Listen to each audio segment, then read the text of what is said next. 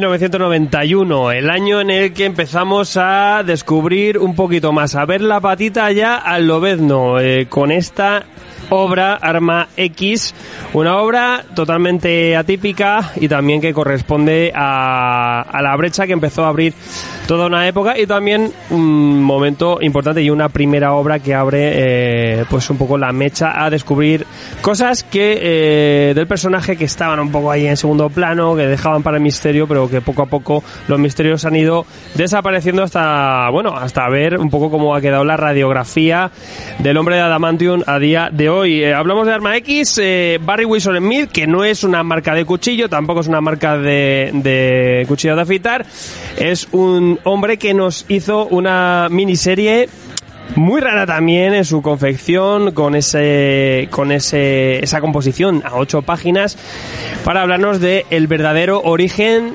no del, del, de la persona sino de el mutante de bueno y tampoco del mutante del, del monstruo el monstruo de Loveno ese monstruo que arranca aquí con esta creación ese, esa inyección de adamantium en los huesos del personaje Logan. Vamos a hablar con eh, un montón de mutantes. Tengo aquí, es espectacular. Eh, señor Joel Iglesias, mutante del norte. ¿Qué pasa, gente? ¿Cómo estáis? ¿Cómo lo llevas? Pues, pues yo muy bien, o sea, bastante, bastante contento con, con Arma X. Me parece una de las eh, obras más importantes dentro de la historia del Obedno. Y sobre todo el tratamiento que se hace de él. Sí, es una, es una obra que yo creo que en su, que lo hablaremos, en su época tampoco se tomó tanta en consideración y al final el tiempo la ha puesto también en su sitio o la ha puesto ahí como esa piedra angular un poco ahí. Eh, Gonzaga. Eh, pues buenos a todos. Tengo que decir, como ya he dicho antes, eh, ahí en, backstage, que yo siempre he sido más de, de Intensable que de Lobezno, pero eh, bien es cierto que si no llega a tener Lobezno esta popularidad que, que tiene ahora y todo ese desarrollo que ha tenido, Dientes Sable tampoco es que se hubiese comido mucho más. O sea que ya, agradecer a Lobezno esa popularidad por, por Dientes de Sable. Y bueno, que ahora es muy normal que todo el mundo conoce el pasado de Lobezno, que si pelis, que si en todos los cómics y tal, pero es que antes no teníamos ni puñetera idea de, de del pasado este que se suponía que tenía Lobezno hasta que salió hasta que salió esta obra. Ahora hablaremos de ese misterio, si merece la pena sacarlo a la luz o no. Hay muchas obras, muchas veces que, esto pasa. Y a veces es para bien, a veces para mal, o un poco de las dos cosas. Señor Balduque, de Zaragoza. Hola, ¿qué tal? Pues nada, aquí con vosotros a ver qué tal esta obra. La verdad que yo, sin ser muy Marvelita, me ha parecido un ejercicio bastante atractivo y que cualquiera se puede acercar sin entender mucho quién es Lobezno. Sí, siempre la recomendamos como una buena lectura clásica y además iniciática también para quien quiera entrar un poco en el personaje. Es También el, el- siempre las historias de origen siempre son, son para eso, un poco para entrar un poco, aunque luego lo ven en esencia ha sido engendrado de, de una forma pues, dif- distinta, ¿no? Eh, señor, eh, señor Lord, buenas ¿Qué tardes, tal, noches. ¿Cómo estáis, chicos? Estoy muy contento de estar aquí porque estaba triste de no haber podido estar en los Leafield. O sea, Oh. que hoy estar aquí es una gozada, ¿vale? De hecho, como objetivo del año, espero estar en los Leafields de 2021. Bien, bien. Es uno de los objetivos. Ya, ya tiene aquí cuanto- reservado. y nada, con, en- con respecto a Arma X, pues muy bien. Oye, yo creo que historias como esta, yo leyéndolo me lo he pasado muy bien y sobre todo me he acordado de uno de mis personajes favoritos de Marvel, que es Veneno, ¿no? Con esas historias cortitas de los, de los 90 y me ha recordado mucho eso y sobre todo, que espero que lo comentemos también, el pelazo que le hacen a, a Lobezno, porque creo que es de destacar. De hecho, eh, lo compararé con un personaje de Street Fighter. Toma, que no es poco, ¿eh? Que no es poco. También de Zaragoza, señor J. Hola, buenas. Después de bastante tiempo desaparecido, porque tengo que decir que no he estado aquí en todo el mes de diciembre por curro y todo el lío.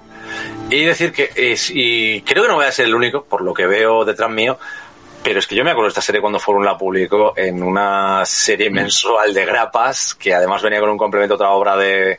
Sí, eso que estás enseñando por ahí. Alfred, que el impacto de eso fue a- al criajo que se lo leía, y éramos bastantes, fue muy, muy, muy gordo. Y de hecho, creo que el problema es que yo cuando lo leí, años después lo lees en tomo, y es una maravilla, pero cuando lo leías mes a mes y esperabas eh, enterarte de qué narices estaba pasando, qué iba a pasar, la locura para mí en esas dosis era bastante, bastante más bestia de la que hacía en tomo. Y tengo que decir, Barry es uno de mis dibujantes favoritos y no se cortaba un pelo. No se cortó en jugar con todo lo que pudo en, en este cómic. Y es un tío que, vamos, es un artistazo, pero creo que lo tenemos muy olvidado siempre. Y es algo que yo vengo ya a reclamar a Barry Winsor Smith, por Dios, que alguien Hombre. le ponga un pedestal, ya. Por Dios, totalmente. Ahora hablaremos también de- del autor. Eh, lo que dices tú, tú, pues imagínate en Estados Unidos, ¿no? Tenerlo en, en ese en ese Marvel Comic Presents durante tantos números. Ocho paginitas, ocho paginitas el goteo de esta historia, vaya tela. Cinco, pues serían 18 meses. Sí, una cosa así, ya te digo que... Más o menos. Sí, desde ver, marzo del pues, 91 hasta el septiembre del 91. Lo tuvimos ahí. Tú imagínate. Tú imagínate cómo sería. Eh, Muy ojo el cálculo, pero ojo. señor Alberto Garrido. Muy buenas tardes, eh, un placer estar aquí, como decía, con vosotros. Eh, un placer sentirme como Lobezno, perdido en la nieve. Y desnudo. Desnudos y perdidos en la Me he nieve. sentido muy con el casco de Lobezno saliendo de mi casa. Eh, y, y bueno, poco más que añadir a lo que estáis contando. Una cosa que es interesante es, ahora todos conocemos la historia de Lobezno, ahora todos sabemos el proyecto Arma X, eh, pero entonces lo único que teníamos era eh, comentarios. Era, era una breve, era un breve comentario dentro de una, pues eso, una colección, o que de repente cuando aparecían los colegas de, los colegas de Canadá para contarnos que, ah, bueno, es que en Alpha Flight han estado haciendo cosas, ah, pero es que este era del proyecto Arma X, bueno, ¿y este de qué? Eh. Pero nunca habíamos visto el proyecto Arma X como tal hasta este momento, ¿no? Y, cuando lo vemos es más terrorífico de lo que parece. Así que, y probablemente de lo que nos imaginábamos, ¿no? Así que, bueno, pues el arte de Smith, de Winsor Smith es una locura y ya la comentaremos, pero bueno, eh, es un gran, gran, gran eh, momento para reconciliarnos con Logan y para ver qué es lo que ese ese primer momento en el que empezaron a despejarnos partes de su pasado, ¿no? Es un, eh, la verdad es que esta obra nos va a dar para muchos temas. Otro de esos temas, ¿no? Esa, ese, esa defragmentación que ha tenido Loveno en su pasado, que se ha ido recopilando, y también ese proyecto de Arma X, que incluso a día de hoy, con Arma Plus, seguimos teniéndolo en culebrones. Hablaremos de esto. Señor Juanjo Palacios. Muy buenas a todos y encantado de reencontrarme con vosotros. Y bueno, me parece que es una obra muy interesante porque es uno de esos casos en los que Marvel abre la caja de Pandora, pero lo abre bien. No como en otras veces cuando le quita la máscara al Doctor Muerte y, y este tipo de resoluciones que no hace falta. Entonces, aquí realmente descubrió un origen que ni el propio Lobezno era consciente de él pero dejando también el camino abierto sin quitarle el misterio del todo al personaje. O sea que yo creo que está muy bien en ese sentido enfocado. Ese origen ahí, es que luego es el fetiche también. Y qué, poco, ¿cómo nos vamos a quejar viendo al Loveno desnudo? 120 páginas. Señor Mariano, buenas tardes. Buenas tardes. Eh, también podríamos usarlo a Loveno para hacer las pruebas de las vacunas del COVID, a ver si la Sputnik, la Pfizer, a ver cómo reacciona Loveno, si no se enoja, a ver cómo se la toma. Muy linda obra esta, la verdad. Los voy a corregir. Marvel Comics Presents del 72 al 84 salía quincenal Sí, y salen seis meses esta obra. sí, en seis meses, ¿verdad? Sí, lo, lo hemos dicho, pero luego no lo hemos calculado. Ha sido como, bueno, eran No, no, muchos no, números. seis meses. Yo me acuerdo que eran De- una docena, 15 entregas máximo, me parece sí. que eran, pero vamos. son 12, 12 entregas del 72 al 84 y sale de enero a julio del 91. Ahí lo tenemos. Pues ese. Y el complemento era Yana de Devil, que creo que es un personaje que no sé a quién le puede gustar. Sí, que ahí quedó un- la cosa, ¿no? Sí, sí, sí. Pues vamos Si te gusta a Tarzán, cazar. te gusta Sana. Y si te gusta cazar, te gusta Tarzán. Y si te gusta Tarzán, te gusta Sana. Hombre, Sana también. Se va juntando. También que era, era- Era como si claro. Claro que era Si un te poco. gustan las rubias buenas raches vestidas en la selva, también te Claro, era arma. X, pero con taparrabos. Ya, pero bueno, eso ya es un te- otro término. Pues, y después de este, este mensaje de, pues de desnudo, la verdad es que pues, una serie porque le dio mucho, a lo mejor era verano y le daba mucho el calor ahí a, a la- a los Marvelitas y necesitaban un poco de cuerpos eh, al aire. Eh, pues este Arma X, eh, decir también un poco, breve contexto editorial, un poco también, Loverno, ¿no? Creado por Laneway, sobre todo ahí lo tuvimos en Hulk y, y se presentaba casi como un personaje pues un poco de segundo plano, tercer, cuarto plano, incluso un villano cualquiera de Hulk le veíamos ahí bajito, un canadiense, porque sí, le también esas garras que eran en principio guantes, ¿no? Esa, esa, esa, ese trasunto, ¿no? Ese, que luego fue Chris Claremont un poco el que luego ya le empezó a dar profundidad, ¿no? Al, al crear su segunda génesis y empezó a meter a este personaje y a darle ese, ese valor que tiene. Pero siempre lo que hemos dicho, eh, no se explicaba bien de dónde viene o su origen, ¿no? Era algo que siempre, y, y a Claremont le gustaba dejar siempre cosas al misterio. Yo creo que también era un poco el atractivo de este personaje, ¿no? ¿Qué opinas un poco también de, esta época o el tratamiento que, se hizo previamente a, a, Loveno? Claro, aquí es lo que decíamos, ¿no? Eh, Lobezno aparece como un personaje, eh, la mayor parte de nosotros lo conocemos por la Patrulla X, sí es cierto que tuvo una aparición previa en, en Hulk, pero cuando muchos de nosotros, yo por ejemplo, cuando me leía la Patrulla X de Claremont en su momento, fue cuando yo empecé a leer TVOs y sí, me sonaba que había aparecido tal, pero eh, digamos que eso lo descubres a posteriori muchas veces, ¿no? Eh, y lo que ocurre es, es, es, eso, es que es un personaje que va ganando eh, protagonismo dentro de, dentro de la patrulla, es un personaje que es el más eh, rebelde en su momento con Claremont, es el más misterioso, es un tío del que solo sabemos su nombre o que por qué le llaman solo Logan, ah no, soy solo Logan, tal, eh, pero es asesino, pero no es asesino, pero luego de repente le tenemos con Kitty Pride y cómo mola esta relación padre-hijo y entonces Claremont lo desarrolla ahí un poco esa vertiente, ¿no? Entonces tenemos un poco todos esos, todos esos ingredientes. Que gusta Hay mucho que de- el tema de que es un Ronin, un samurái, un, señe- un alguien sin señor, deja el- todo esto y ese concepto. Claire me lo utilizó después en honor, pero el Lobezno responde mucho a eso de el honor, pero no tiene un amo o un señor. Su familia y su lealtad es diferente. Pero era un personaje que nos lo habían colado con estereotipos y francamente muy clásicos del cine que puede ser de samuráis, que podría ser incluso del oeste, y nos lo comíamos con patatas cuando éramos niños y no nos dábamos cuenta de, de dónde venían esos valores. Hola, Mike. Mike, Mike se ha ido otra vez. Ese señor mayor ahí. yo ve- veo la foto. Sí, se quedó congelado, pobre Mike. Sí, Mariano, ¿tú aportabas algo? Sí, a, a mí este origen, yo de, de pibe lo conocí con, con la serie animada y me llamaba mucho la atención siempre el personaje. Ya cuando, cuando lo vi en la serie animada era un personaje que ya estaba en, en el punto más álgido de su popularidad, pero no empezó así en, en los X-Men. No, fue un personaje que fue creciendo muchísimo. Tanto que hasta parecían al principio una copia del Timberwolf de Legión, o sea, Bueno, Como que fueron muy- muy no emparejados. No, no, no, no es casualidad. El diseño era de Cockrum, es todo eso, así que cercanía había. Claro, claro, cuando Cockrum lo toma, y Cockrum no lo ponía delante de todo, porque el personaje favorito de Cockrum era Nightcrawler, pero, Que también era un pero diseño para la, la legión de superhéroes que no utilizó. Con las sombreras esas gigantes, pero bueno, este, un, un personaje que fue creciendo y que ya en los 90, porque este, de principios de los 90, ya es incontenible su popularidad porque era el personaje, creo que ideal para, para la década que estaba empezando, ¿no? Y sí que antes, previa, previa a este Arma X, eh, sí que Claremont con Frank Miller, ojo a ese tándem, eh, sí que nos dieron esa historia honor, donde le llevaban a, como decía también J, ¿no? Con ese tratamiento de Ronin, Samurai, le llevaron a Japón en, en, un viaje de, carretera de vuelta de San Diego Comic Con, se les ocurrió meter esto. Y sí que cuajo la historia, tampoco era algo muy revelador, ¿no? Simplemente nos daban ahí una pequeña pieza en un contexto también distinto y también lógico para, para el personaje, ¿no? Yo lo que quería comentar antes hay que tener en cuenta que se lo querían cargar a Lobezno. O sea, Lobezno creo que era Cockrum, le- no le tenía mucha empatía a este personaje Mm.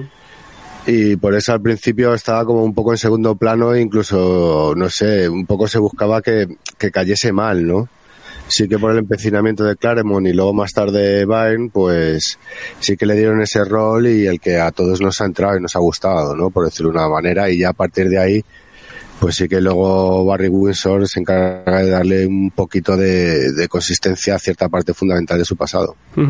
Ahora parece una tontería que lo digamos así, pero en su momento em, Cíclope molaba mucho. O sea, sé que, sé que hay mu- o sea, ahora vemos la historia en el año 2020 y, y obviamente decimos que lo vendo es superior a Cíclope o, o como personaje que tiene más evolución, llámalo como quieras. Em, pero en su momento, cuando aparecieron, era, era como, vale, sí, va a ser el contrapunto, o le, le fueron haciendo contrapunto de Cíclope y en general Cíclope le ganaba, pero fue ganando él, ¿no? Ese, ese concepto. Sí, fueron ganando lugar esos personajes medio antihéroes y también este misterio que estaba alrededor de él, que además un personaje con un millón de caras, porque está su cara samurai, su cara canadiense, ese parche que está aquí va al bar princesa, sí, es un tipo que tiene un millón de vidas y un montón de años también en el lomo. Entonces, tantas historias que se pueden contar con el mismo personaje fueron generando mucha mitología detrás de él. y esta fue una que tenga que ver con el origen, que hasta el momento que salió Arma X, no sabíamos mucho de cómo se había armado este personaje. Sí, aparte de un origen que tenía que ser por partida doble, que al final acabó pasando, ¿no? Porque ahí teníamos el origen que nos daban en el momento que le dan al Adamantium, pero eh, lo ven no ha tenido muchas vidas y mucho pasado, que luego también es lo que se ha ido explotando, ¿no? El, resto de años. Una de las gracias de, de Arma X en cuanto a que hablamos mucho de origen, en realidad nos cuenta cómo se convirtió en Lobezno. O sea, Wolverine o como queríamos decirlo. Pero nunca nos contó quién era. O sea, antes de eso seguíamos igual. De hecho, eh, había pequeños recordatorios, pequeños que solía ser a través de gente que lo conocía. Arma X aparte de a nivel artístico, que eso siempre lo digo que es una brutalidad, es una brutalidad, una burrada, realmente lo que más nos entregó es un personaje que había estado siempre un poquito relacionado con el departamento, lo que es H, con parecía un ejército, un soldado, un espía, algo, de repente te lo convierte en una víctima. Eso es algo que nunca habíamos pensado. El tío era un agente secreto o lo que fuera y de repente decidieron convertirlo en un monstruo. O sea, experimentar con él. Era el puto monstruo de Frankenstein a través de lo legal. O sea, es que como resulta que el tío ha firmado, pues nos lo llevamos. Era un... Y todo su desarrollo posteriormente en Animal, encontrarse con, con lo que son después con Alpha Flight, formar parte del proyecto aunque no formara parte de Alpha Flight al final, básicamente. Todo esto, si os dais cuenta, el problema es que antes de eso nos dieron un origen de el obezno, del super héroe de ese tipo que iba con la patrulla X, pero todo lo relativo al personaje de Logan nunca venía de, esta, de fuentes realmente eh, propias. O sea, sabíamos que había tenido un pasado en Japón, pero volvemos a lo mismo. El pasado en Japón era anterior a todo esto. Eh, su estancia, pues puede ser la que había sido. Sabíamos que había estado en algunos dos lugares. De hecho, bueno, hay mucha gente que me encanta cuando nombra lo de la guerra civil de, con Silvestre y Jama. Y bueno, eso no es que fuera una estancia real, pero bueno. Hay mil líos de esto, pero la gracia de Lobez no era no que fuera el contrapunto de Cíclope, que lo era, pero es que era el contrapunto también eh, de todos los personajes de los X-Men, porque era el único que no tenía problema en hacer lo que tuviera que hacerse. El resto de ellos tenían una complejidad moral que les impedía hacer. Bueno, teníamos un católico, una mujer que se creía una diosa, eh, una una adolescente estaba por ahí perdida, un líder fracasado, porque por mucho que a mí me guste Cíclope y Scott Summers, su gran presentación en ese Giant Size es me han dado de palos y me han echado. Es el delegado de clase. Sí, al hilo de esto, mm, claro, era el contrapunto casi de cualquier héroe. En toda esa etapa de los 80 eh, realmente le iban presentando como un antihéroe. Por ejemplo, en la saga de Fines Oscura hay dos detalles que lo definen así como tal. Por un lado, la famosa pelea en las alcantarillas donde pues mata sin piedad a los minions estos del Club Fuego Infernal y por otro, pues ese número en el que está en una tienda y de repente se pone a jugar un Playboy. Pues tiene esos dos contrapuntos, pues eh, de aplicar su propia justicia y de ese rollo así como pícaro que no en, a ningún otro personaje de Marvel de entonces lo encontrabas. Más adelante, bueno, pues efectivamente, pues Veneno lo podías tener o en Deadpool, pero en, aquel entonces era muy, muy novedoso en ese sentido. Sí, uno de los primeros badass. sí. Digo que. sí, por eso, conecto tanto con los lectores. Y el carisma que tiene el personaje. Date cuenta, por ejemplo, en este cómic apenas eh, simplemente lo vemos. Eh, casi no habla, casi no dice nada y, y, sin embargo derrocha carisma y personalidad por todos los lados. Es decir, estamos ante un personaje muy tocho al que yo creo que se le trata extremadamente bien y que al final, pues ostras, se lo merece. Es lo que decía antes J, dice, por más que a mí me pueda gustar Cíclope, al final es un líder fracasado. Eh, lo que decía ahora Juanjo, mm, está en el, yo también creo que está en el momento oportuno, aparece Veneno, aparece Deadpool, entonces claro, él es como si dices, si tienes que hablar de un, de un tío mal hablado, rudo, un antihéroe, al principio hablas de Lobezno, es que, pero sin ninguna duda, luego ya lo que se haga después dejémoslo estar, pero en este origen es, perfecto. A raíz de, lo que estás contando, a mí me resulta súper curioso porque, como bien has dicho, en la participación de Lobezno en este cómic eh, e, es casi un, un McGuffin que sigue la historia, pero es una historia de Lobezno que, que realmente Lobezno no es el protagonista de la historia más allá de lo que le esté pasando a él. es testimonial totalmente. Entonces, pero aún así te quedas con el personaje y dices, ostras, Claro, cómo, claro. cómo mola, ¿no? Qué loco está. Entonces, no sé, a mí, por ejemplo, ostras, pues suf- sufría con él por lo que ha dicho, por lo que se ha dicho antes, ¿no? Están experimentando legalmente con él, dices que, que, que putada tal, te están contando la historia o el origen que tú necesitabas, pero es que te lo pasas bien con lo que, con lo, a ver, con lo que hace, no me malinterpretéis porque al final lo que hace tampoco está bien, pero que me refiero que, que tiene mucha personalidad y, y, como digo, mucho carácter y al final un poco te engancha eso y, al menos a mí me ha gustado lo, eh, lo que él lo que él hace, cómo, cómo lo hace, no sé, es la personalidad que saca. Si aquí eres de Cíclope o eres de Loveno. Bueno, y tenemos pues todo esto. Eh, perdona, yo soy de ambos. Tú eres de ambos. Eso no puede Sí, existir. yo sido un- fanático de Cíclope desde crío. Lo ves, no te puede molar. A ver, pero Cíclope es Cíclope. Es el único. A ver, al final, Cíclope tenía razón, coño. O sea, Eh, la frase es la que es. Tenéis. Cyclos was right. Eh, yo, Always. yo no quiero decir nada, tenéis cierto bipolarismo ahí. No sé, yo, yo no me sentaría a cenar en la misma mesa. A lo mejor no eres de ninguno de los dos, tampoco, ¿eh? ¿Qué puede ser? Es de Gambito, imagínate. Eh, pues eh, sí que tenemos todo ese contexto y es curioso, 1991 justo se va Claremont de los mutantes, estaba ya un poco ahí, eh, bueno, eso, él, siempre quiso controlar un poco lo que se hacía, incluso el propio Loveno con su serie regular, que él, no tenía no tenía nada claro, no eh, darle una serie como, como personaje pues, en solitario, y sí que se va y justo aparece esto, de repente pues vamos a meter un poco de, de contexto aquí. Primeramente, Arma X, argumento, ¿cómo, ¿cómo sucede la cosa? ¿Quién me lo puede contar? Bueno, muy brevemente, lo que sucede es que tenemos a algunos señores que tienen un proyecto científico para el cual necesitan eh, pues un voluntario. Y hay cierta gente que se ha podido presentar voluntario o a los cuales han pegado una paliza para que sean voluntarios forzosos em, y que además deben de tener algún tipo, pues se, conocen previamente y deben de tener algún tipo de eh, cualidad que les, bueno, pues, pues, ah, no, es que este tío es un tío duro, ah, bueno, fantástico, pues seguro que puede soportar esto que otros tantos no han podido.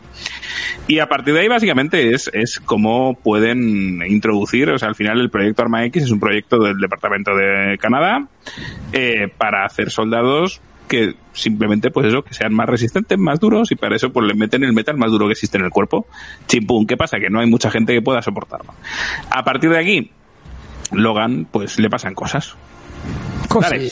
Le, le meten Eh, cosas más que le pasan. Hombre. Comentabas que es un programa cosas. para supuestamente hacer super soldados y, y a mí no me ha quedado muy claro si esto iba para, para hacer super soldados exactamente, porque la- mediante las pruebas y test que van haciendo, hasta los propios, eh, el propio doctor que está por aquí se llega a replantear por qué estamos haciendo esto. ¿Por qué, ver. estamos, por qué estamos aquí? Teóricamente, el experimento o lo que es arma X no es que se diga crear super soldados, son armas, eh, son un experimento sobre todo de biológicos para mejoras, ¿vale? El problema es que todo el mundo ha querido crear al super soldado de nuevo. O sea, todo el mundo quiere tener un Steve Rogers. De hecho, el departamento H, lo que tenía ahí, el proyecto Arma X, eran, eh, Arma X es el proyecto eh, más biológico, si quieres llamarlo, porque son gente viva. Otros son tecnológicos como podía ser el que tenía para crear a, a Vindicador. Quiero decir, cada uno era un poco. Lo que Arma X se tiraba a crear eh, mejoras físicas. De hecho, posterior gente a lo ves, no, otros armas, si os dais cuenta, siempre es algo biológico y es en el cuerpo. Sustituir partes o crear eh, no regeneración celular artificial. eh, crear seres con... Era eso, no es que no se vea, es que te lo dejan en el primer momento de lo que quieran es un arma viviente que funcione, que sea controlable, dominable, etcétera. No hay más. O sea, es, es que esa es la idea. Tampoco se va más allá de si van a utilizarlo para matar al presidente de Estados Unidos. Es que al final el arma X es el arma 10, o sea que hay otras nueve armas antes, que una de ellas ya sabemos que la primera de todas que fue el Capitán América, luego hemos tenido un montón y luego derivadas del, incluso propias derivadas de las 10 armas estas, hemos tenido otras, otras más armas, pero volviendo al tema de, del argumento y que han comentado Joel y Gary, eh, yo iba a comentar que aquí por ejemplo tenemos eh, todos los que son los arquetipos de los científicos que están en un proyecto así como muy peliagudo, tenemos el científico que está mirando sus propios fines, el científico que está completamente encantado con lo que está haciendo sin ningún tipo de remordimiento, el científico que está en contra y quiere ayudar a, en este caso, la víctima, experimento de de, este, de este proyecto, lo cual le da un, un aire muy interesante y como ha dicho Joel antes, pues hace que, que el Lobezno, que, que Logan en, este, en esta obra sea un personaje secundario, un personaje que está ahí, que creo que le hace muy bien a la obra, el no poner el personaje principal a, a Logan. Es que vamos a ver, yo creo que estamos cayendo un poco en el error de ya enfocar y hablar de la obra junto con otros conceptos que se han añadido antes. Sí. Cuando esto sale, Después. cuando esto sale no se sabe si hay más sujetos o no hay más sujetos. Hmm. Es un experimento para crear un arma, una, un arma de destrucción masiva, por decirlo de una manera. Ni los propios científicos que están ahí saben con qué sujetos están tratando, salvo el profesor, salvo el científico jefe, por decirlo de una manera. Que ya a mitad de la historia es cuando ya se ve eh, obligado a revelar por las cosas que están sucediendo, por lo constantemente que se recupera, cómo se rehabilita, lo bien que asimila la adamantium, incluso que su cuerpo hasta pide más adamantium. Entonces, claro, al principio, que es esta historia Arma X, no sabemos nada más que esto, que han cogido a Logan en una época de su vida y tras someterle a tremenda paliza, pues ya empiezan a experimentar con él. Y más adelante, pues ya a confesión del, del científico jefe, se, dan cuenta que están tratando con un mutante. Pero es que aún así hay una persona eh, de fondo, la que no vemos nunca, que es la que realmente maneja la- toda la investigación, maneja los hilos. Lo que sí habíamos visto antes era, ya había metido Byrne con Alpha Flight, un hecho de cuando se encuentran a, a Lobezno, el Vindicador y su esposa, que se lo encuentran ahí en la nieve y tal, y esto vendría a ser justo después de cuando sale de todas las instalaciones de, del proyecto este de Arma X. Y luego ya Morrison más adelante es el que nos dice que había más personajes, que esto era un proyecto con varios, que se experimentaba para buscar super soldados y el primero pues fue el Capi. Sí, de hecho el propio Barry Wilson dice, o sea, él, él estaba ahí ya el nombre de Arma X y luego Barry Wilson lo cogió, lo vio molón y lo, lo metió. Todo esto se confecciona poco a poco con el tiempo y le vamos dando cierto sentido, Mariano. Y acá agregamos que esto de que es un mutante y con un mutante se puede experimentar y le podemos hacer pasar todos los tormentos que vamos viendo durante el argumento que pasa el propio Logan. Y la forma en que Barry Windsor Smith muestra estos tormentos es absolutamente estética y artística. Sí. Y se disfruta en ver los tormentos, como hace Lord decía hace un rato, se disfruta todo lo que pasa a Logan. Y vos decís, ¿cómo? Si lo están masacrando al chabón. Pero no, porque lo, como lo muestra Barry Winston Smith, es alucinante. O sea, uno sufre, uno se agarra a esa febril de locura mientras lo va leyendo. La verdad, una cosa de locos eso. Eh, Me viene súper bien que lo, lo acabes de comentar porque no sabía bien cómo introducir este concepto porque a mí me ha impresionado un montón la completa deshumanización eh, de Logan a través de los experimentos que realizan con él y cómo no tienen ningún tipo de mm, de sentimientos morales a, a la hora de dudar de, de abrirlo en canal, eh, de meterle de todo en el cuerpo, volver a abrirlo, eh, volverle el cerebro papilla. Y, y cómo hacen también un poco la dualidad de, de decir que no es un hombre, que es un animal, que es, está guiado por sus instintos. O sea, es totalmente la completa deshumanización de tratarlo, eh, to- o sea, completamente alejándolo de lo que es una persona. O sea, llega un momento que incluso le tiran un café encima a ver si reacciona. Sí, es un poco... Es que también la historia, eh, en su mayor parte, sobre todo a mitad, eh, no, la, no está contada en primera persona como lo ven, no, lo ven no es el sujeto y, está tratado como, como una cosa, como un objeto, ¿no? Es el, el- objeto del experimento.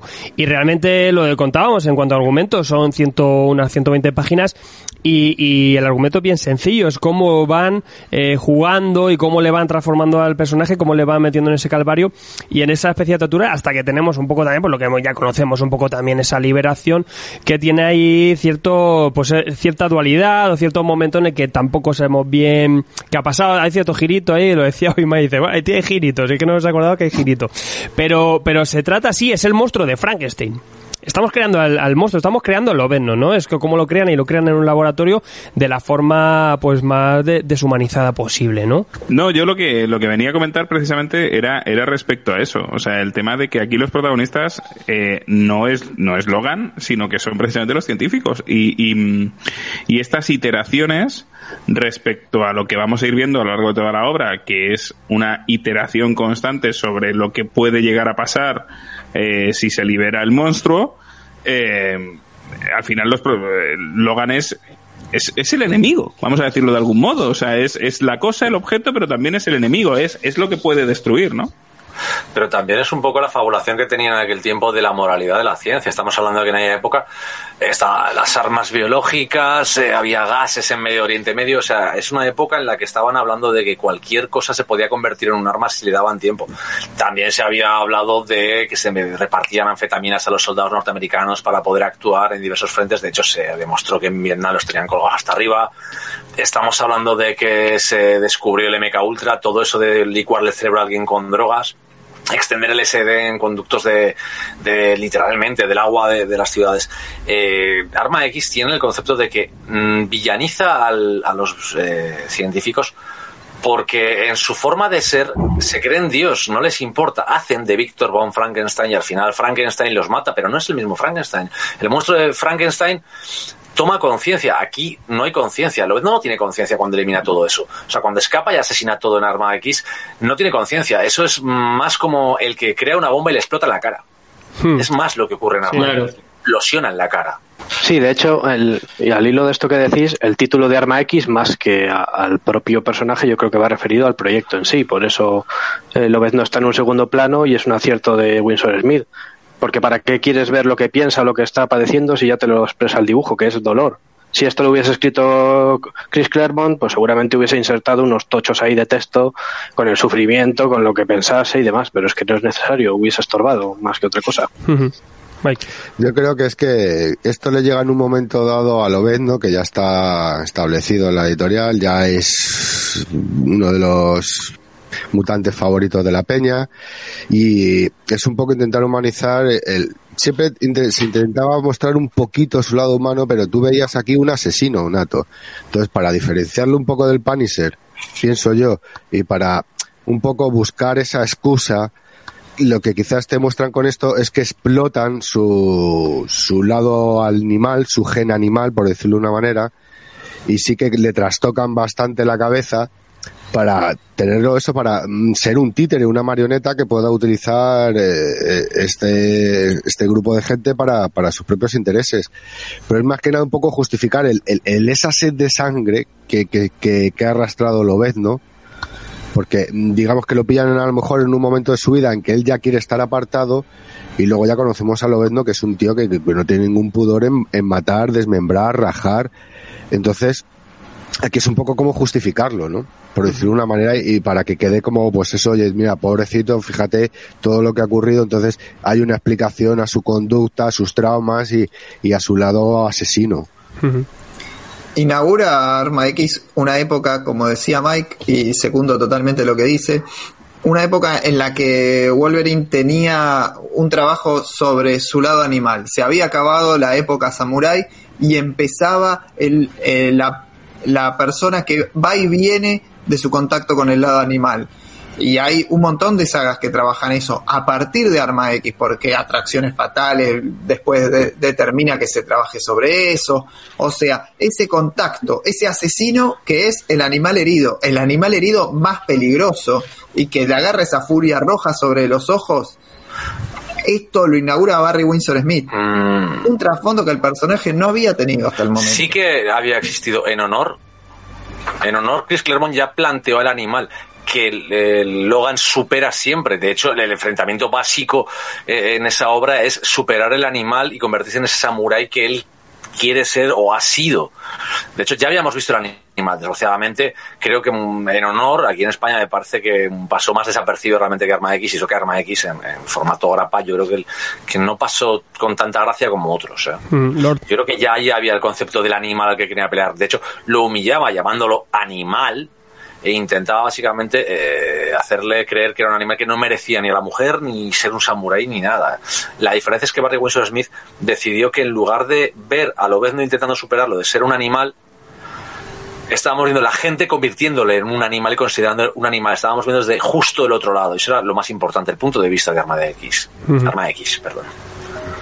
Yo creo con lo que decía Mariano, que es que aparte de todo, es que yo creo que después de, Arma X lo que pasa es que queda tocado. Hemos dicho que, está totalmente deshumanizado, que no tiene ningún tipo de conciencia, pero es que claro, después de esto, aunque él pueda no acordarse, físicamente esto le tiene que dejar extremadamente tocado y aunque a nosotros nos sirve para conocer su origen y sobre todo para entenderlo como se ha dicho, yo también lo veo desde el punto de vista de que este personaje esto le marcará un antes y un después y a nosotros, como bien hemos dicho, nos sirve para, para entender todo lo que puede venir después a nivel de contexto.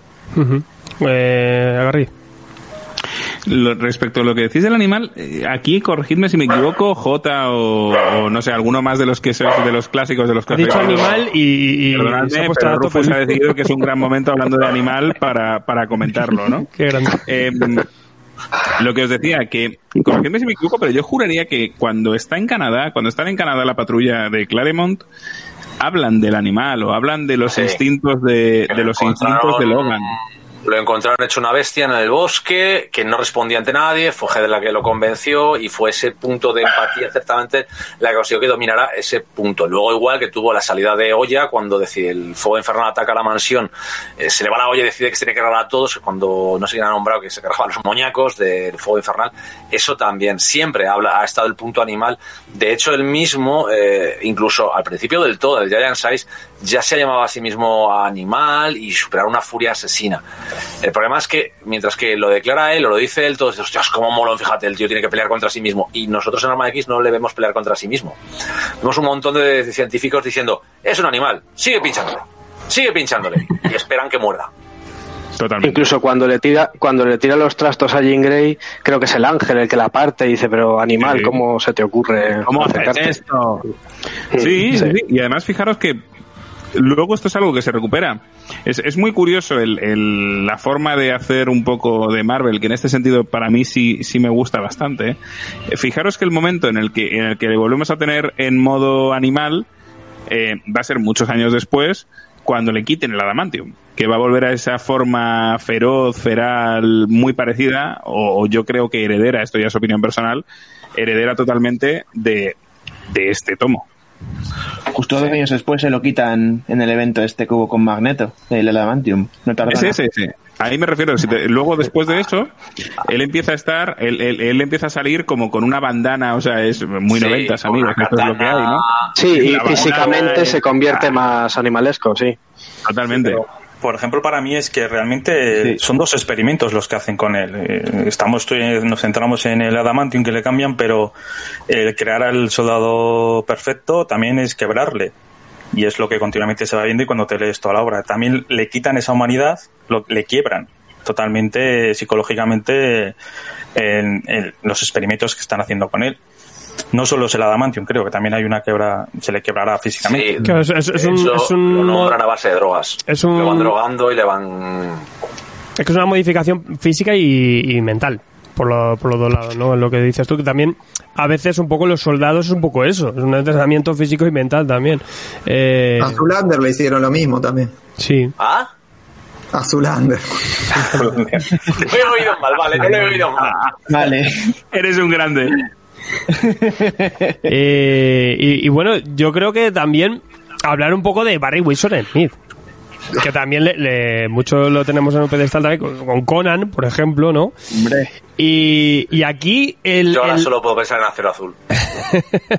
el proyecto también entró aquí, le, le, le entró su gestión, pues dijo, venga, me meto con esto, por la idea un poco también del Marvel, del Marvel Comic Presents, porque iba a ser, pues eso, como decía Mariano, quincenal y de ocho páginas en ocho páginas. Y a nivel narrativo, crear una historia en ocho páginas, además serializarlo, pues le pareció suculento. Que de ahí que aunque luego el editor, eh, al, ver el empaque de, esta historia, quiso luego sacarlo en novela gráfica, Barry Wilson dijo, no, vamos a, a sacarlo aquí, aunque luego más adelante se recopiló como novela gráfica y todo eso. Pero es un poco la peculiaridad también, ¿no? El, ese atractivo que a nivel gráfico la obra, por ejemplo, arranca con, un, con una, una narración bastante desordenada, descolocada, que puede parecer incluso un fallo narrativo, pero realmente lo que nos está es desordenando conceptos, elementos o pensamiento de Logan para eh, prepararnos un poco la, ensoñación, la ensoñación que hay, ¿no? A nivel, a nivel gráfico y narrativo nos cambia mucho la película. Y, y bueno, pues ¿qué, qué me contáis de Barry Wilson? Que hay muchas manos levantadas, eh, Gonzaga. Pues bueno, eh, a mí lo que más me gusta, que yo lo identifico siempre cuando cada vez que nombran Arma X, es ese ambiente opresivo y cerrado y oscuro. Cada vez que me dicen Arma X, yo siempre pienso en eso, en, en instalaciones con pasillos muy largos, llenos eh, metálicos. Y cada vez que pienso en Arma X, también pienso en, en muchos cables y en, y en, gente que con la que se han experimentado ahí desnuda, lleno de cables, con cables y maquinaria eh, eh, estratégicamente colocados para que no, para que no se censure. y, y me encanta también cómo consiguen eh, ese ambiente oscuro a pesar de tener tantos colores tan, tan vivos y tan, tan llamativos, tan, tan ochenteros, pero aún así con, con- consigue un ambiente muy oscuro, pero todo gracias a ese dibujo tan, tan grotesco que le da, que le da ese aire, como ya dicho antes, eh, ese pelazo que le ponen, pero a su vez esa- esas caras que le ponen completamente deshumanizadas a Lobezno, a, eh, las, la- todas las partes gore que, que al, al, al tener todo ese aire, toda la obra, no, no resaltan, sino que van bien, están bien homogenizadas con el resto de la obra, porque tanto como el ambiente como la temática, eh, pues ves al, a Logan eh, sacando de las tripas a alguien, pues casi ni te sorprende, porque eh, a lo mejor te parece incluso peor lo que están haciendo con él mentalmente o a nivel humano. Eh, y- Es que lo revientan, es que lo Sí, sí, lo revientan por todos lados. Entonces es que al final. La, gracia que dices, Y hablas de cables, ¿no habéis pensado nunca en tentáculos, tripas, vísceras?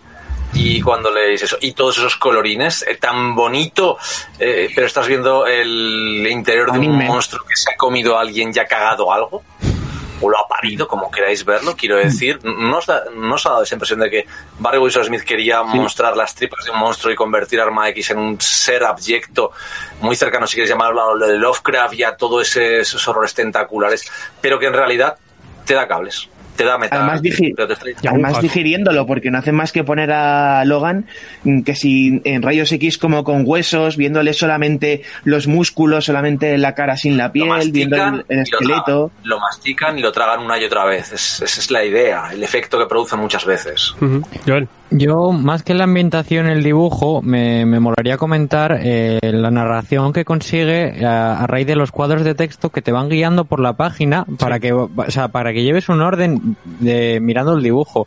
Eh, y me, me resulta súper curioso porque, por- porque te va haciendo la lectura súper amena, súper amena. No es que tenga cuadros de texto de estos que, que se, que se explayan ahí contándote con todo lujo de detalles. Simplemente te van ambientando y te van guiando por el dibujo. Me, me, me mola un montón. Sí que es porque hace una composición que sin esa orientación en lectura, en, en- en cuadros de narración, se, se- te perderías un poco, porque él experimenta y hace, y hace cierto efecto aleatorio, pero que es lo que dices, te guía con, con el texto. Es increíble con esta obra, se, se dedica a todo, ¿no? Hace la, eh, el color, incluso, incluso la rotulación, ¿no?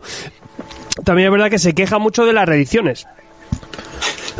Porque el color no queda no haberlo tocado jamás. El color de Arma X está preparado para ser lo que es Arma X. Y tú a ese color, yo siempre lo dije, la última edición que vi de Panini, cuando cambiaron la portada y pusieron ese color nuevo, con volumen, se dicen en 3D todo lo que quieran, con sombras a base de un coloreado nuevo, pero me dije, eso no es Arma X, eso es lo ves no matando gente. No es Arma X. Arma X depende de que ese color se te tire la cara. O sea, todo está muy buscado, el, el sillón, el brillo, todo eso está buscado por algo. La mayor parte de esas obras yo creo que el recolorearlas a algunas no les afecta, pero a obras en las que el color es parte del dibujo, es como si me recolorearan ahora mismo, cogen el, la cosa pantano de Alan Moore y me convierten todo en 3D digital de la leche. Sí, sí. El color era parte integral de la narración, del dibujo y de la historia. O sea, no se puede cambiar ese color. Y yo estoy con Smith en eso de que, que puedes remasterizarlo, mejorarlo, darle cierto tono, reparar lo estropeado, vale. Pero cambiarlo, eso nunca. Sí, es un poco ahí el... Y el papel, influye bastante el papel también. También. Mariano. O sea, toda cosa de los 80 tendría que ir en un papel más poroso, tipo a los Omnigol, que le hace más justicia a- a- con esa paleta, con esa trama de colores que utilizaban, que con el tipo de, de papel que se está utilizando ahora, incluso en algunos hasta satinados, que es que ya es para arrancarte los ojos. Está el, el Barry ahí, hereje, dejad de reeditar esto.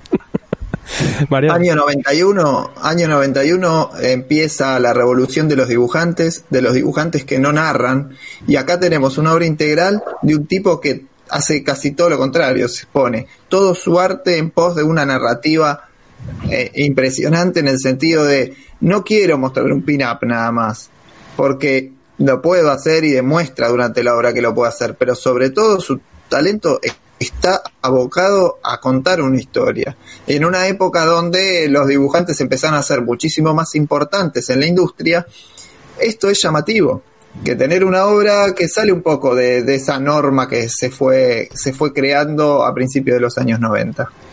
Es que, y sobre todo también Sí, yo- el, el detalle que tiene oscuro lleno de lleno de, de florituras sí que sí que incluso veo algunas influencias incluso el Ronin de Frank Miller sí que se veo un poco aquí en este arma X que sí que incorpora algunos elementos eh, pero De Akira. Hay cosas que sí. vienen de Akira puras y duras. es una barba- Sí, eh, yo lo que veo es que a a pesar, a pesar de este batiburrillo de colores, ¿cómo consigue que te destaque la sangre? Es que lo ves y parece que te vas a salpicar. O sea, ahí sabe encontrar ese momento exacto. Y también que aquí Barry introduce uno de los looks más icónicos de Logan, que es con el casco este, el Sí. visor rojo, los cables y demás. que ese Que casco aunque después no haya tenido más uso, fijaos si ha tenido impacto, que, que es uno de los, los más recordados. Es que hay tres o cuatro splash page que se han quedado en el web. Bueno, incluso hoy en día, eh, 30 años vista, eh, exactamente 30 años, eh, siguen vendiéndose merchandising con ese Logan desnudo y el casco en la cabeza, pero desde Funkos hasta grandes figuras. Y, y, hasta- Y se ha quedado y las como, portadas también. como una gran imagen. Yo recuerdo cuando yo le daba caña al Aeroclix, esta era de las Ultra Chase, o sea, esta era de las jodidas de conseguir, o sea, esta era esta era edición limitada, que no sé qué, que tienes que vender un riñón para pillarla, ¿no? Sí Pero que es me- que queda icónico porque se ven los colores, se ven los cables de los que hemos hablado antes, eh, en la oscuridad, con las garras fuera. Es que, claro, es una, es que es una imagen que tú ves y dices, esto es una estatua, esto es para tenerlo en una figura, es lógico, es, Es- un- es es- una viñeta icónica. es muy potente y además es el mejor cosplay que os podéis hacer. Es tan fácil como ir desnudo y ponerte en la cabeza. con. Mejor cosplay con buen tiempo. Sí, sí, es- cosplay, Con buen siempre y tiempo. cuando no sea diciembre el Expo Comic, como solía ser, amigos, que yo he visto gente muriendo de congelación por esto, también os lo digo, ¿eh? O sea, esto... Si, haced cos- si hacéis cosplay, hacedlo con cuidado. Es un poco- y, con bueno, cabeza. y tú, Jota, que eres muy fan de Barry, que, que a ti como autor. A ver, yo te puedo decir que Barry Smith lo había conocido antes, antes de Arma X. Yo es que había eh, estado con Conan y me gustaba mucho, me parece siempre impresionante. Pero cuando llegué a Arma X me encontré un tío que. Lo que ha comentado Mario mucho, lo de. Mar- Mariano, lo de que cuenta con imágenes, hace una historia completamente gráfica. Que tenemos que seguir lo que decimos los textos para ver mucho de eso. Yo soy de los que. Yo no me he leído muchas veces Arma X, lo he cogido, lo he abierto y sin leerme un maldito texto, simplemente me he quedado quieto y a ver en global las páginas. Y me ha pasado con bastantes obras de algunos eh, dibujantes, pero con Smith es simple y llanamente que es como ver un maldito retablo renacentista. O sea, es que te puedes quedar así horas, ya no por el detalle, sino por el impacto que te puede producir. Incluso obras menores como pudo ser, eh, yo que sé, esta del vampiro que tenía por ahí con Crisul Rune, tiene páginas con nacimientos maravillosos. Y es un tío que además, algo que me encanta, cuando le apetece se carga completamente los fondos y nadie se da cuenta. Y es algo que la gente, por ejemplo, le mata. "Ah, Es que no ha puesto fondos. Te está dando una splash page preciosa y hay momentos en los que los puedes ver sin fondos porque sabe que puede hacer lo que quiere y que sabe lo que tiene que hacer.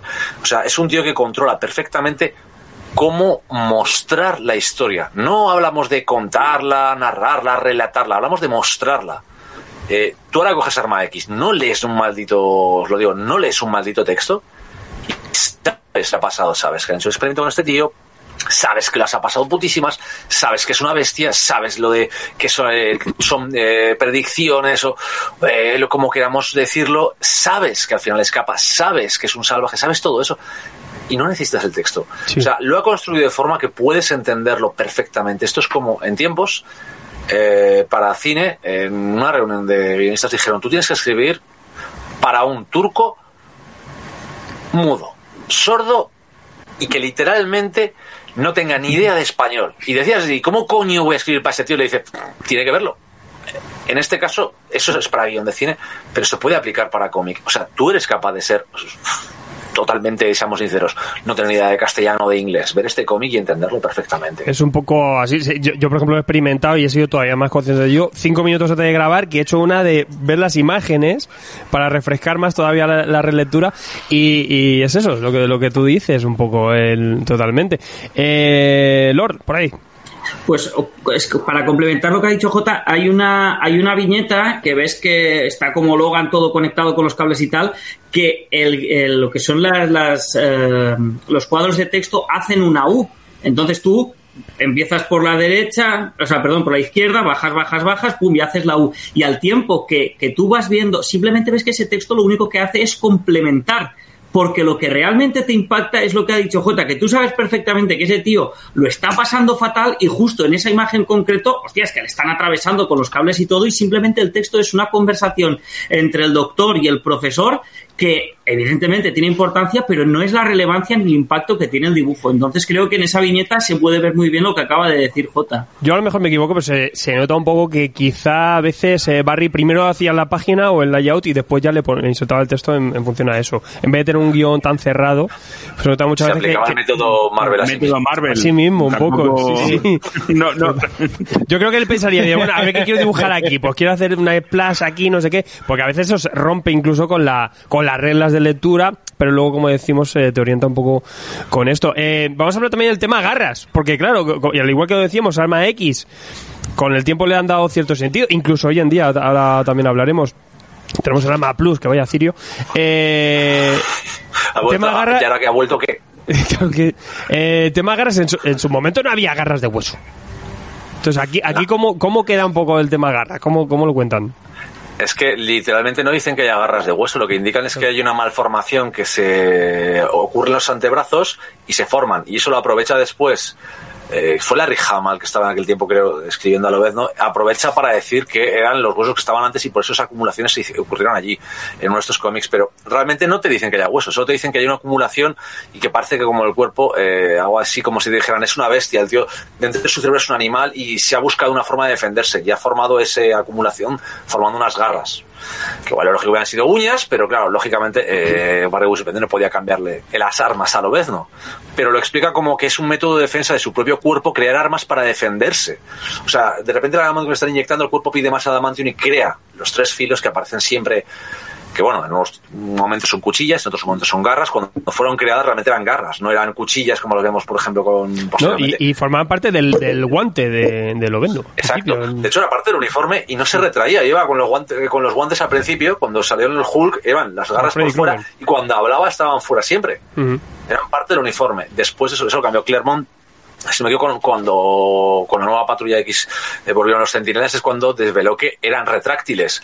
De hecho, nadie le, le había, eh, eran, eran parte de su cuerpo. Sí que habíamos visto que eran retráctiles porque los habíamos meter y sacar. Y eso es todo de Claremont poco a poco iba creando eso, que yo creo que no tenía tan pensado muchas cosas, pero sí que se dio cuenta de esos detalles de no guarda las garras, las voy a hacer guardar para que crean que es parte de esto. Hostias, y si no es parte del uniforme, sino que es parte de su cuerpo, esas cosas le iban saliendo, creo yo, porque Claremont era, eh, hacía muchas cosas que realmente eh, hasta se corregía a sí mismo, su, su Sí que- desarrollo. Sí que aparte ahora que has hablado también de la Rijama, eh, incluso Claremont insinuó un poco también que la creación de, de, de Loveno venía por otro lado y luego en la Rijama, luego en la serie regular incluso mm, eh, insinuó que esto era un poco una especie de ensoñación o algo así.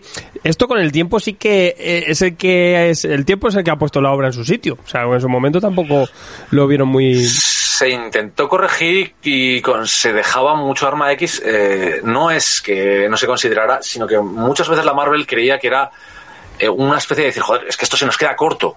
Esta obra no nos explica, bueno, pues lo dejamos como una ensoñación, el final de todo, y recuperaba a varios de los personajes, el hombre oculto, los cien- algún científico, de hecho empezaba a recuperarlos a través de esos personajes. Recordemos que de Arma X eh, salió eh, Deadpool, Masacre, eh, salió pues, varios más que iban incorporándolos al universo mutante. De hecho, algunos ya no eran Nick de Claremont, lo hacía Luis Simonson, o incluyen los nuevos mutantes, o posiblemente el Liefeld y, y Nicieza también metieron en X-Force. Fueron ampliando el mundo de Arma X. De hecho, incorporaron a Arma X cosas rarísimas. O sea, Sauron llegó a formar parte de Arma X, el- del proyecto en sí.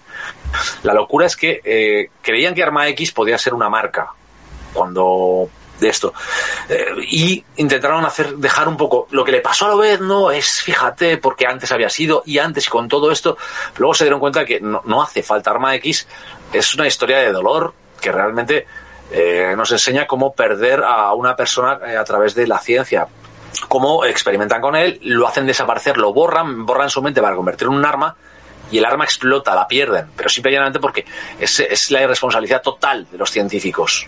Es, tienen muchas cosas, pero posteriormente casi lo dejaron como un decir un sí, sí, pasó esto, pero no así. Pero luego lo reinterpretaron. De hecho, Hama volvió a sacar otra vez la huida de, de Lobezno, más o menos para meter más personajes que luego volvieron a salir. Sí, Lord.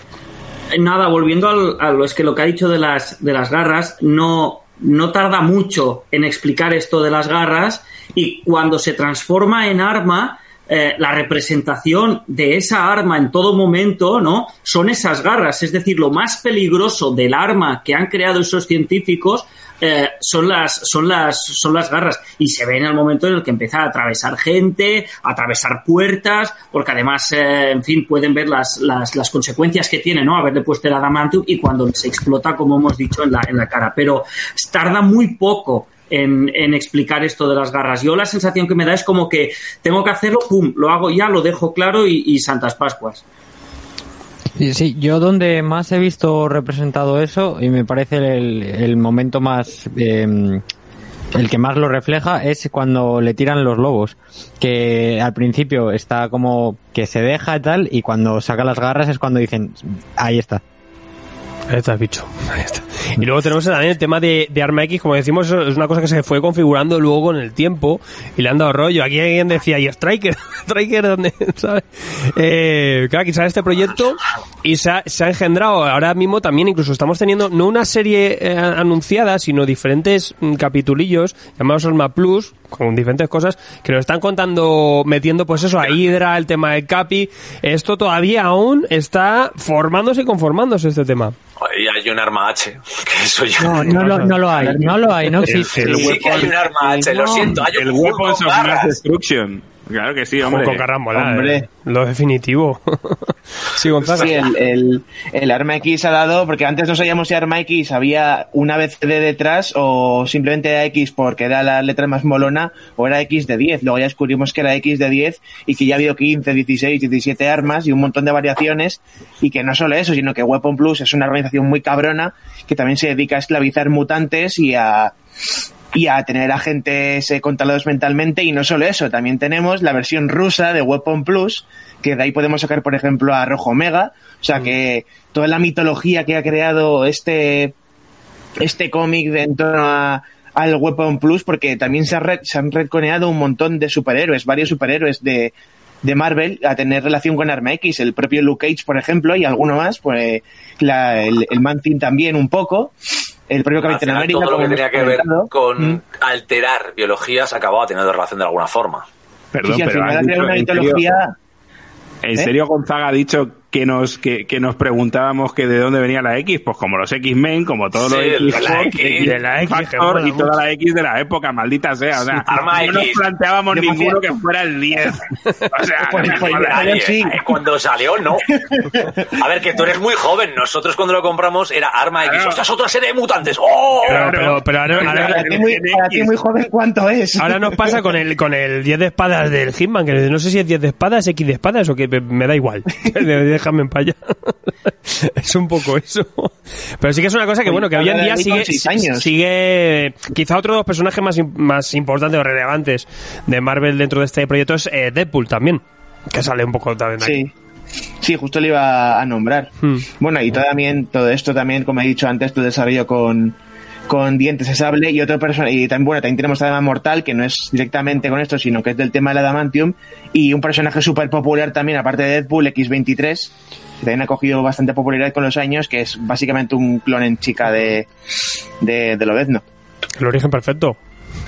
Y, a- y hablando de Redcons que ya he hablado antes, también tenemos por ahí la serie esta que hubo de Lobezno Orígenes, que eso sí cambia bastantes cosas, y que nos dicen que sí que hubo antes las garras de hueso y nos explica qué pasó antes de un poco antes de, de Arma X, cómo descubrió su poder mutante, que ya tenía relación de dientes de sable desde que eran adolescentes, que sí hermanas, y si queremos andar más en el pasado de Logan, Sí, él tiene una hermana de dientes de sable. Sí, ¿O era Logan? o- eh, no, eh, tenía una hermana, de- bueno, tenía varios, técnicamente con origen dos Sí, sí. hermanos, aunque Kieron Gillen allí hizo una cosa muy rara. De John bueno. otro mundo. Yo no me he entrado en que si era raro o no. Eh, Juanjo. Lo de las garras de hueso, en realidad, yo creo que fue una respuesta a seguir teniendo un personaje viable una vez se sacaron de la manga el golpe de efecto de que Magneto le quitase la Adamantium. Es decir, para que siguiese teniendo garras en ese momento, pues lo inventaron ahí. Después, eh, sí que es verdad que también Arma X se recuperó como serie durante la era de Apocalipsis, en los cuatro números que en, ese mundo mm, no existía Lobez, no era Arma X. Mm, Que realmente es cuando más Arma X ha sido, porque en el resto del tiempo ha sido casi siempre Lobezno. Pero también, no solo como proyecto, se recupera también como identidad de Lobezno ahí. Incluso en, la, en el universo Ultimate, Mar Mila recupera el proyecto Arma X y ya no lo, no lo limita solo a Lobezno, sino a todo un grupo de personajes, que donde están Rondador Nocturno, Pícara, y ya lo hace Y, y luego pues como posteriormente, una institución ya destinada a explotar a los mutantes ahí a y tope. luego posteriormente es el origen de los mutantes en el universo Ultimate, todos esos experimentos, finalmente. que, ya es cuando se fue a la mierda el universo Ultimate. Sí, será. Jeff Loeb, es lo que hay. Es- Si Jeff Loeb toca Sí, algo sí. normalmente, pues, es lo que pasa. Es que Jeff Loeb no solo tocó ahí, sino que también ha trasteado con el origen de Lobezno, con el rollo este que se inventó de la evolución de la rama esta De que derivaba de los de lobos, que es una, es una que muy bonito el dibujo de Simone Bianchi, pero es una basura lo que se inventa. De hecho, lo han ignorado a día de hoy. Sí que, bueno, yo cuando he contado lo del futuro de Arma. X, o sea que... eh, hablando un poco también de, de orígenes, y claro, sí que este teníamos este origen, Arma X, y luego sí que luego ya llegó lo en origen para darnos a esa aquella historia vitoriana que creo recordar que aquí la reseñamos en su día, entramos antes por ahí.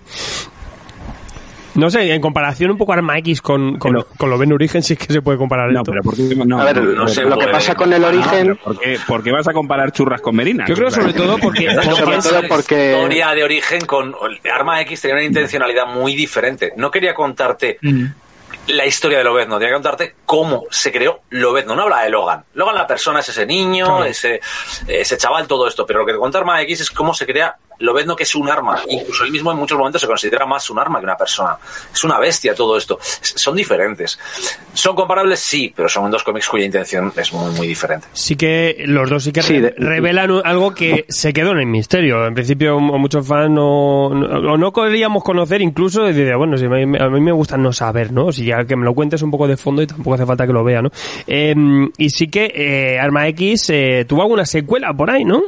Tuvo una serie que aquí en España se publicó un Marvel Monster, que es donde digo que estaba Sauron, el, el, pterodac- el hombre pterodáctilo estaba metido dentro de... Sauron, Y- Medula... Sí, había varios, ya no me acuerdo. Tengo el tomo por ahí, pero es que realmente como era de... Por Sauron, Frantieri. el chico salvaje, Frantieri. creo. Frantieri y George Yanti, sí. Y era bastante, bastante... eh, Bastante tontito. O sea, era, una cosa bastante tontita que duró muy poco. Ha habido una serie más actual que sí que trata del, como el- del resurgimiento de, de Arma X y se juntan un grupete. Y se juntan un Armate. de, de personajes populares, están Domino, está Dientes de Sable, está Dama Mortal, está Camino de Guerra, que se juntan así como para enfrentarse a esta nueva arma, arma X que está, pues eso, haciendo de la suya. Pero también puede ser producto de mantener el copyright de la marca, que cada 10 años o cada así tienen que sacar una serie. No es como, Como pasa ahora con Dark Hawk, que- que van a sacar un especial para retener los derechos.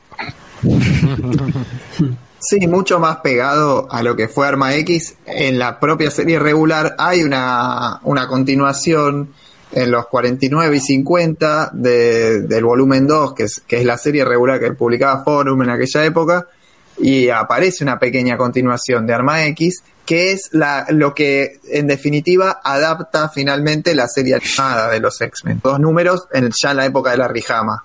El gran guionista de Wolverine, se puede decir. Sí, claro, totalmente.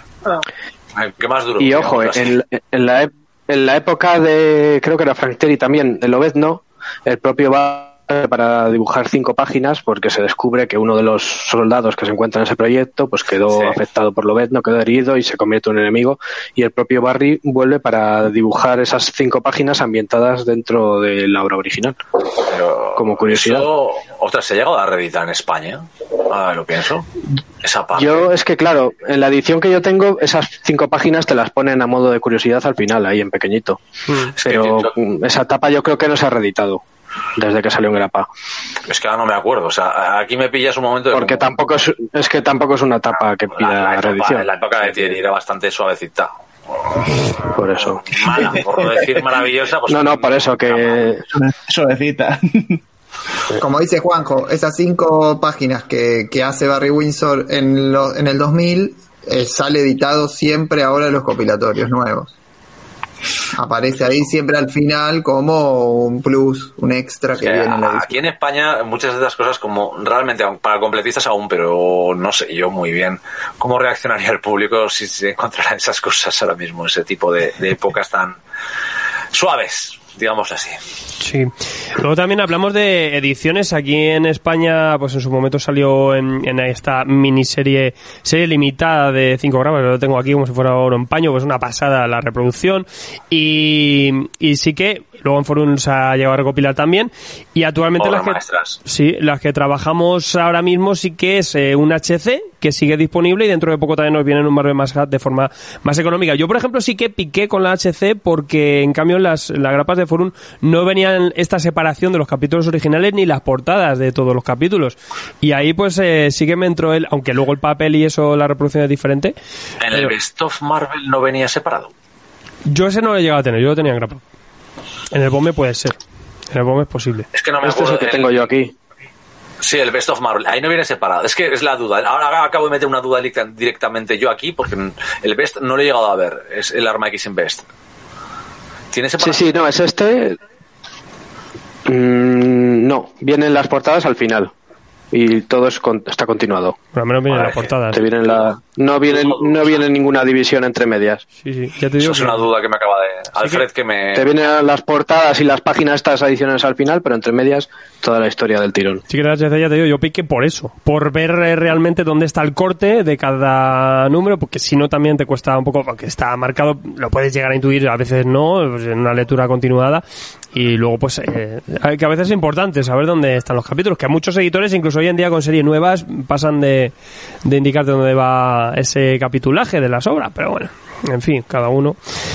A mí me dio toque y dije, bueno, quiero tenerle saber de dónde está la separación. Pero además las portadas valen la pena. Sí, son claro, que también. todas cada una. Mm. Son una barbaridad. Son para poner un cuadrito, sí, increíble. ¿Vosotros creéis que, que era necesario eh, desvelar estos misterios? Que hubiera estado bien eh, no saber nada. A mí, por ejemplo, yo cuando pienso a veces en lo menos digo, joder, pues, ¿cómo molaría algo así en el pasado, muy loco, tal? Pero también mola que esté un poco en el, en el imaginario del, del lector, ¿no? Del, del seguidor. Mariano. Es un personaje que se fue construyendo desde su actualidad para atrás. Y me parece que sí, este era, fue necesario en el momento, pero además con una muy buena obra.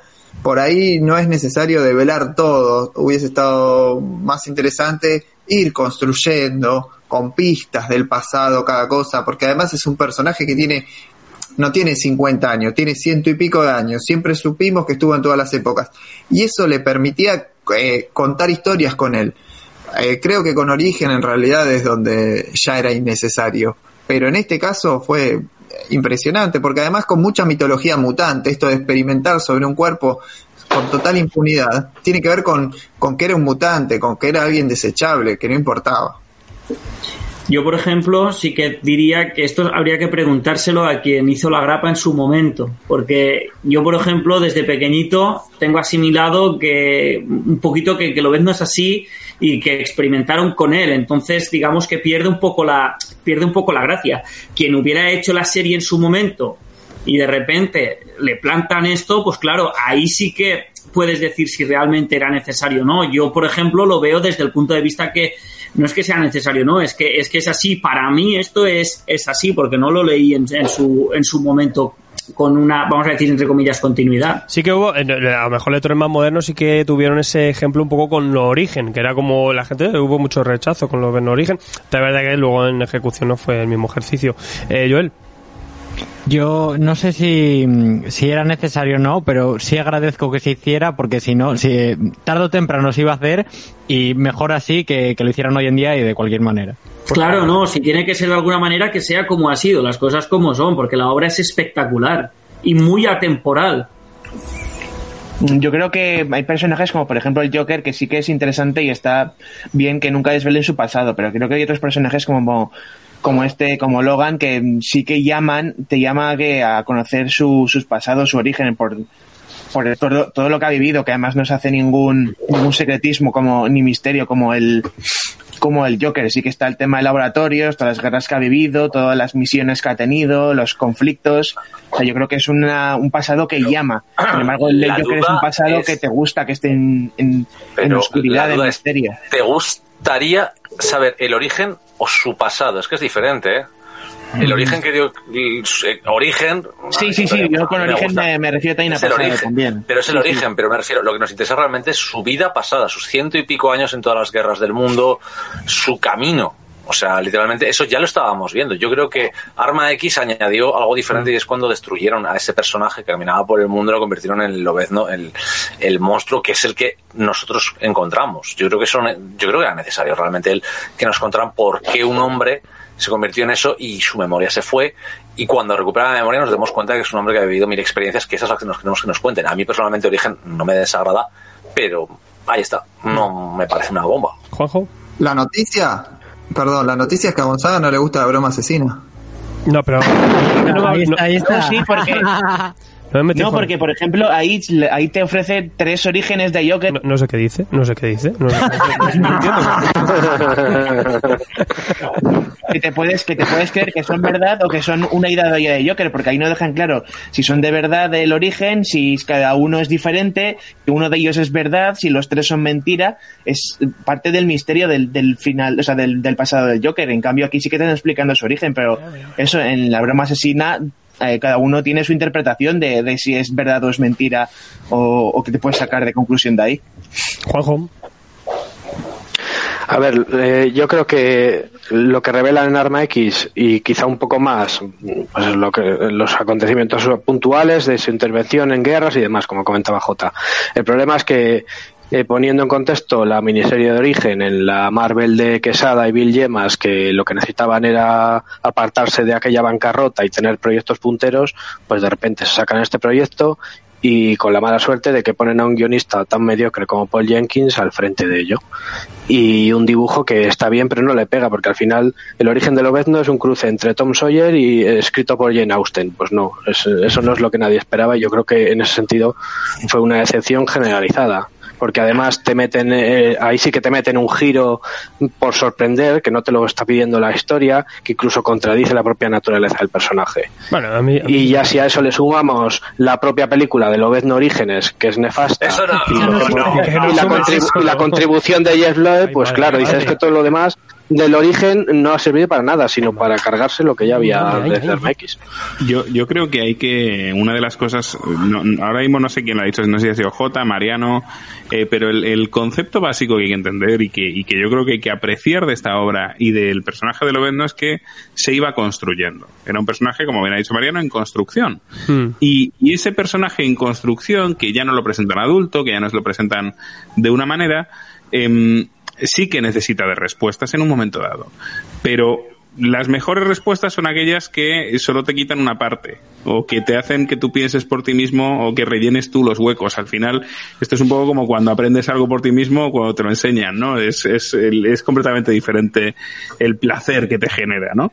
Entonces yo creo que en ese sentido, en Arma X nos dan un detalle, nos dan un, un algo, ¿vale? Nos explican una mínima parte de, de, de- de la vida de Lobezno, del por qué se transformó en animal o por qué tiene el adamantium, que al final no deja de ser un, un punto.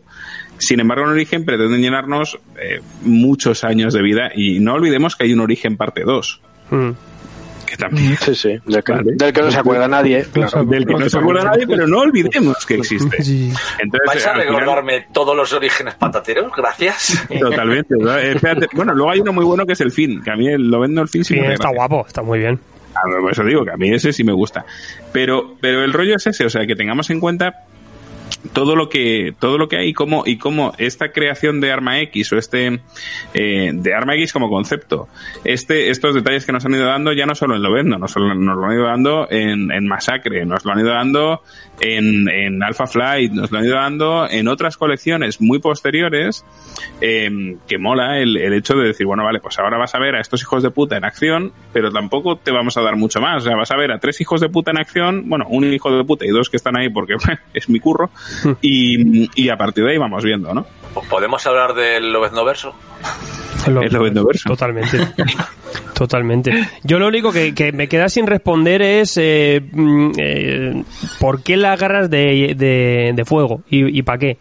¿Y por qué ya no? Porque es un Para nada, horrible. ¿sabes? Como- ¿Y cuánto, cuánto dices que han durado? Es que es eso. Los temas cosa más random. Tres. Es un voy a guionista innovar. horrendo. Punto.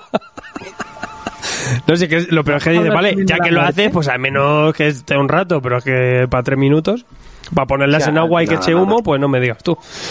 Hay un cosa- par de veces en esta historia que tiene Lobezno las, las garras con fuego y al rojo vivo. Pero ya, dura, duraron lo, lo mismo que las otras garras que ha tenido hace poco. Que de, de- de todo eso, lo mejor es como Steve McNiven precisamente hace ese homenaje imitando el estilo de Sí. Winsor Smith. Sí. Es lo único que es salvable de todo ese ciclo de la muerte, resurrección y demás de lo mismo. Muerte y resurrección de Lobezno, mm, básicamente, gracias a no nos podemos olvidar de ello. Perfecto, por mí Sí. perfecto. Totalmente, vaya, vaya. Luego lo único bueno fue un poco la llegada del viejo Logan y que ha habido cosas chulas. Había bastantes cosas chulas. En un momento también que lo ven no tampoco estaba destacando. Y ahora que tiene una serie regular que más o menos habrá que esperar. Por ahora llevamos poco y tampoco está siendo... Por lo menos la, la voz, la voz del personaje sí que está conseguida. Sí, ahí está. Porque desde Dinastía de M, que es cuando Bendis se cargó al personaje, ahí de repente recuerda así a Copón todo su pasado, ya fue hacia abajo el personaje, hasta convertirse en director de escuela y demás, todo en contra de la propia naturaleza del personaje. Ahora parece que por lo menos ha recuperado un poco la voz que sí que identificamos con, Bueno, dame, con los guiones de Benjamin Percy. La verdad que los Marvelitas tenéis que entender que las personas cambiamos a veces, no todos, no, los Marvelitas no, pero la gente, o sea, Logan se puede replantecer un rato y el hijo, el, el amigo de los niños, ¿no? A ver, con lo mayor que es, puede tener ese momento, quiero hijos. Claro, efectivamente, pues estar todo el rato. Voy, niño. voy a No, ser no, fiel a mi. no. Voy a ser fiel a mi dogma durante 300 años. eh, Mariano, Una, una historia muy linda de las últimas es The Long Night, que primero fue un, un podcast este, dramatizado Sí. y, y luego salió el cómic y es una historia bien de, de interior canadiense, de las típicas, y como decía Juanjo, Benjamin Percy parece que le, le toma el, el tono al personaje y lo encuentra y lo sabe. Sí, el, argumento, el argumento te puede gustar o no, pero lo que es la voz sí que la está clavando. Es- está, eh, claro, tal cual, está el personaje en Benjamin Percy, lo, lo entiende como no lo entendió Soule, que la verdad como fan de Wolverine digo que lo arruinó. No lo ha entendido a nadie. Y sin venir, y sin venir, recordad su Daredevil.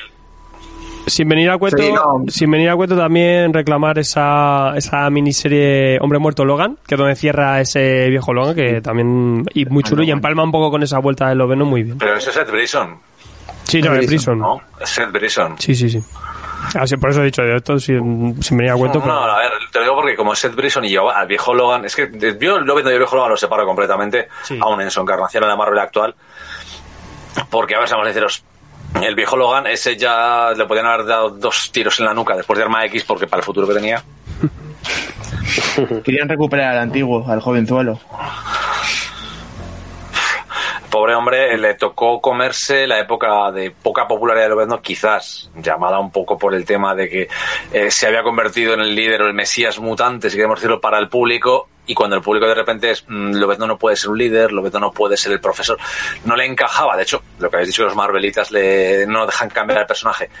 Pasa mucho, pero el problema es que también eh, toda la época del profesor de, de Lobezno también hizo que Lobezno dejara de ser ese, digo yo, lo he dicho muchas veces, lo del Ronin, el samurái, el que puede coger la moto e irse en cualquier momento. Eso desaparecía y eso es mucho de Lobezno. El tener que quedarse, ponerse un traje y pagar impuestos ya no es un rebelde. Claro, Se pierde su encanto, pierde su encanto principal. Aunque no está tan mal lo de Aaron cuando él es el, el profesor y el encargado de la escuela, pero no por él, no por el personaje, sino por, Por la serie, porque a sí, mí me gusta la, sí, la serie en sí misma. Pero es cierto que no, no encontrás al personaje ahí mismo. Claro, le mete un punto humorístico que no le pega para nada a Lobezno. Es que es demasiado mm, paródico. Como profesor yo creo que no, pero como sensei, como ha sido de, de júbilo, de Kitty Pride, a ver, Sí. un poquito de pícara, yo creo que sí que funciona. A mí me, me ha gustado esas veces de, Sí, de lo pero como maestro, mentor.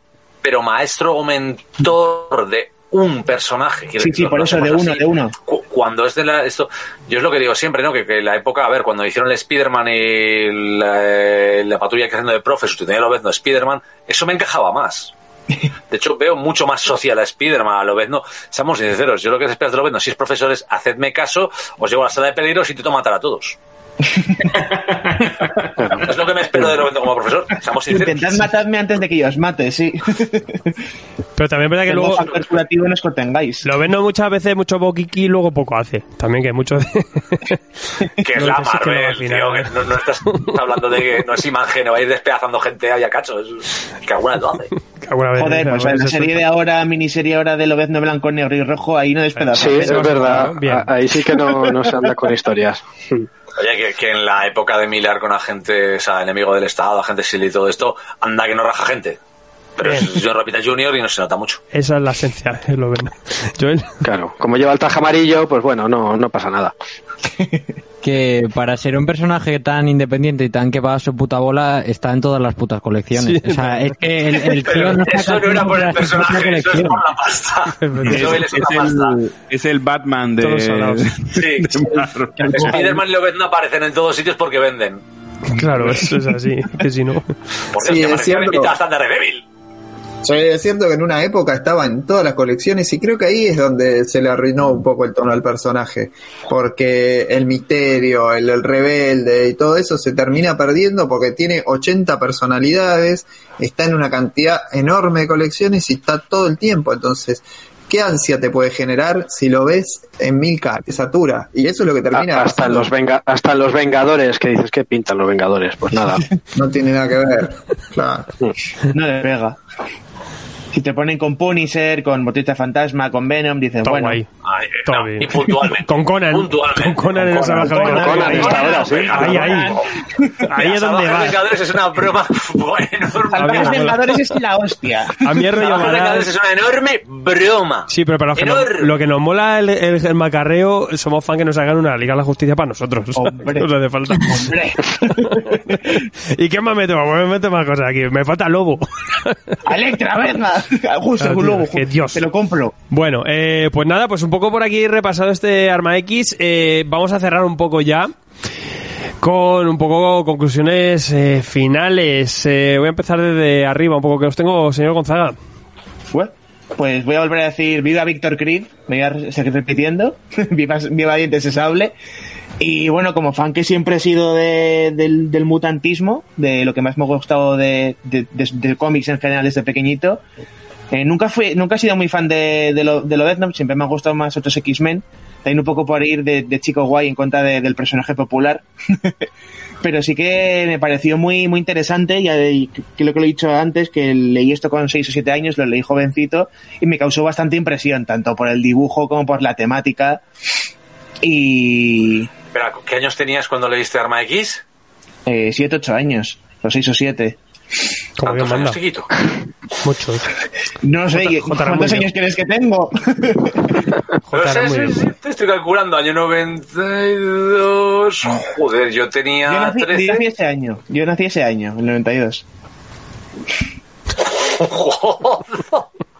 Siete, quince años, sí. Yo tendría, yo si lo hubiera pillado aquí ojo tendría esa edad más o menos, o sea que también. Qué joven, qué antes, ha nombrado que es mayor para ti. Oh, joder, que es que ten en cuenta que yo en el 92 tenía 13 años. Pues me sacas 13 años. o sea, sí. Yo igual, yo en el, en el, en el 92 yo esto no lo pillé ni de lejos. Yo ahí no tenía... No, hombre, yo, yo lo tenía pillé 13 más años, era, era la edad. yo, yo tenía Claro, yo lo pillé años, cuando. Mike tenía, o sea, yo lo pillé cuando J tenía eh, 20 años esto. Yo tenía 13 Bueno. añitos, me cogí el cómic y dije, ¡hala! Pues yo lo pillé más adelante y claro, de, con 7 años leer esta, esta macarrada visceral y grotesca y, y, Dios mío, Y a partir de ahí em- empecé a ver con otros ojos a, a Logan en los cómics más de, de otra manera. Y eso me causó bastante impresión y, y poco más que decir.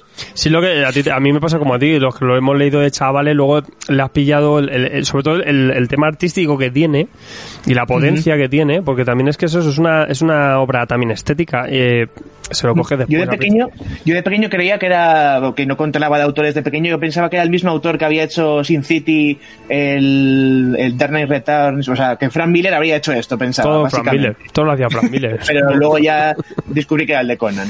Juanjo.